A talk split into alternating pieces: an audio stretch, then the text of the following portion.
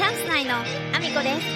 す中学生の息子がいます皆さんおはようございます。岐阜県出身、岐阜県在住、ダンサー、スーツアクター、インフルエンサー、ケントモリプロデュース、チャンス内のアミコです。おはようございます。本日もアミコさんのおつむの中身をダダ漏れさせていきたいと思います。よろしくお願いします。本題に入る前にお知らせをさせてください。5月3日から5月14日まで岐阜県にあります岐阜メディアコスモスという図書館で岐阜アートギャザリングというアート企画展示がございます。その中で下広康さんの作品に私が参加しております。ぜひぜひ探しに来ていただきたいです。TikTok や Instagram で話題となりました弁天様。AI の画像生成技術で作られたフェイクブックなど、えー様々な作品がございます。ぜひ見つけに来てください。よろしくお願いします。そして、えーもう一つお知らせになります。こちらも岐阜県にあります、ギャラリー小さい家というところで、5月12日から5月28日まで、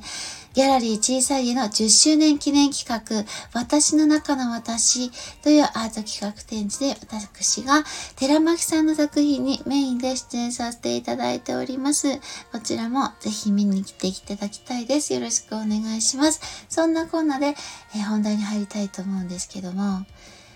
お客様あるあるをね、今日ちょっとお話をさせていただいた上で、言いたいことがある。お客様にじゃないんですけどね。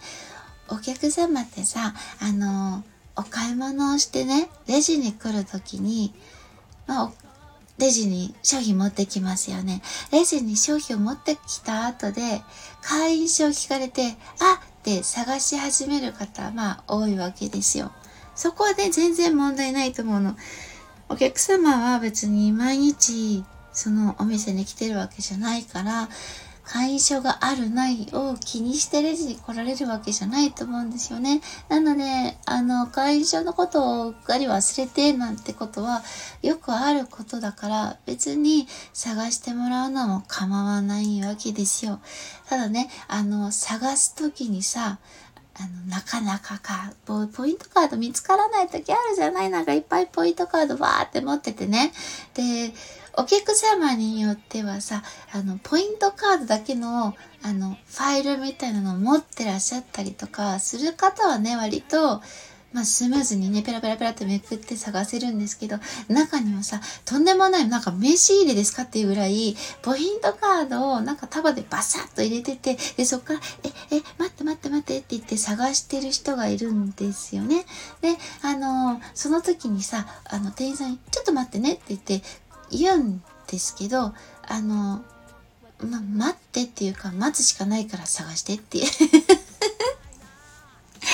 っていいの方として思ってるわけですよね。で、まあ探してもらわないんですけど、明らかにさ、あの、同じところをさ、何回も繰り返し辿ってもさ、探せてないっていうか見つかってないお客さん。まあ、まず持ってきてない可能性があるお客さんに関してはですよ。我々、会員証の登録番号を記入してもらってお名前書いてもらえば、こちらの方で調べれるわけですよ。だから、もう、あれ？おかしいな、ないなっていう感じが漂ってるのに、ずっとちょっと待ってね、ちょっと待ってねって言って、あの、同じ場所を3週も4週も探してる人がいらっしゃるんで、そういう場合は、書けよと思ってる時も 実はあったりするんですよね。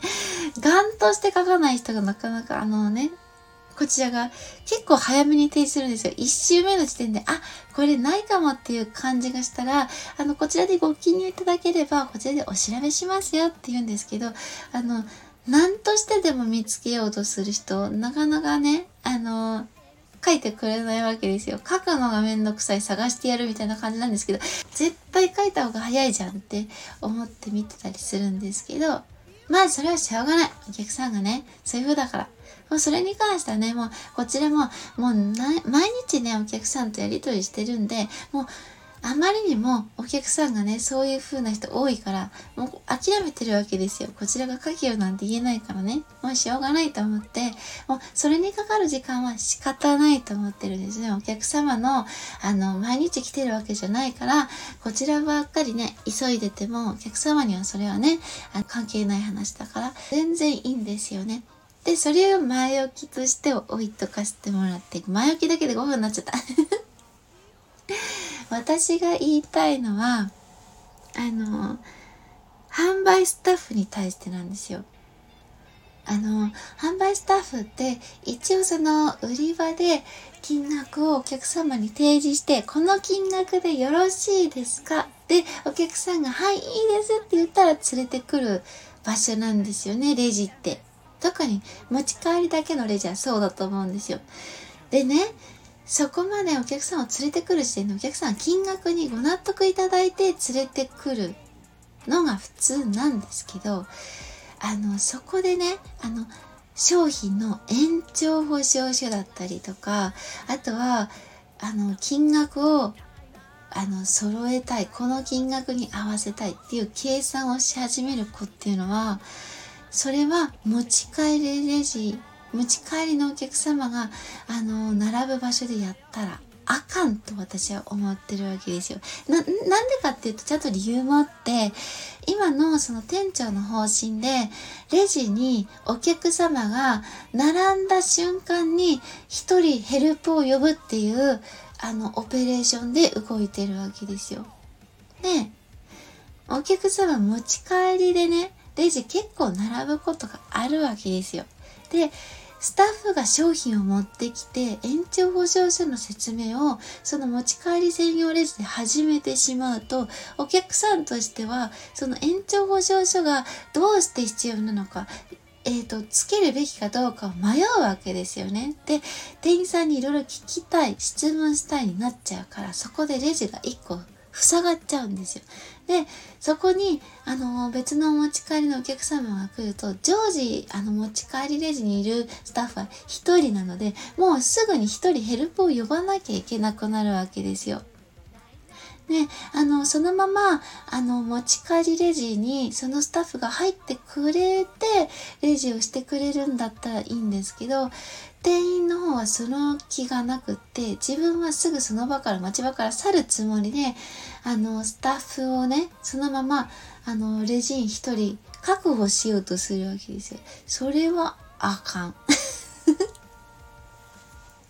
それは違うと思わない？レジのオペレーションがもう一人でも並んだら一人追加で誰かをヒレプで呼ぶっていう形でやってるんだったら持ち帰りレジでいろいろ聞いたらあかんと思うねん。で、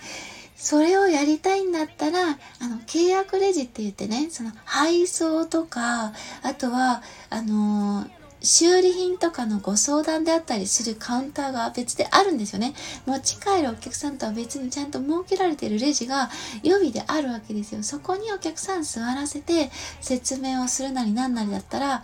レジ員も困らないし、お客さんも聞きたいこと聞きやすいじゃない？後ろに人が並んだとしても。だから、それをね、あのー、まあ私はそういうオペレーションでやるんだったら、入り口のレジに、あの、持ち帰るだけの人のところで、そういう延長の話、延長保証の話をするとか、あとは金額の修正をするとか、そういうことは、あの、やったら効率が悪いよねっていうのを、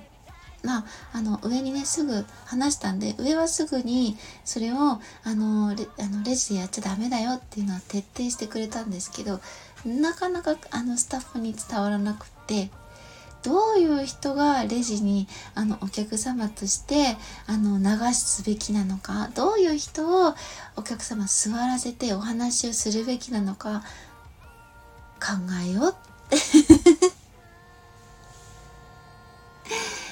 オペレーションに合わせた臨機応変な動きができるといいなっていうお話なんですけどまあ、あの、スタッフがね、カウンターそんなに人がいないから、応援を呼ぶにしても、そんなに空いてるスタッフがいないんで、売り場から一人人を呼んでこないといけなくなっちゃうんですよね。応援を呼ぶとなると。なのでね、あの、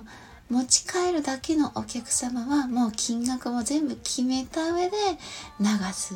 でそうじゃない延長保証が発生する可能性があるんだったらお客様を座らせて話ができるカウンターの方にあの座らせたら良くないか？そして自分がレジをやってしまった方が金額をわざわざそこで訂正して伝えるような時間なくなるんじゃない？っていうお話でした。ここで話す話じゃないんですけどでも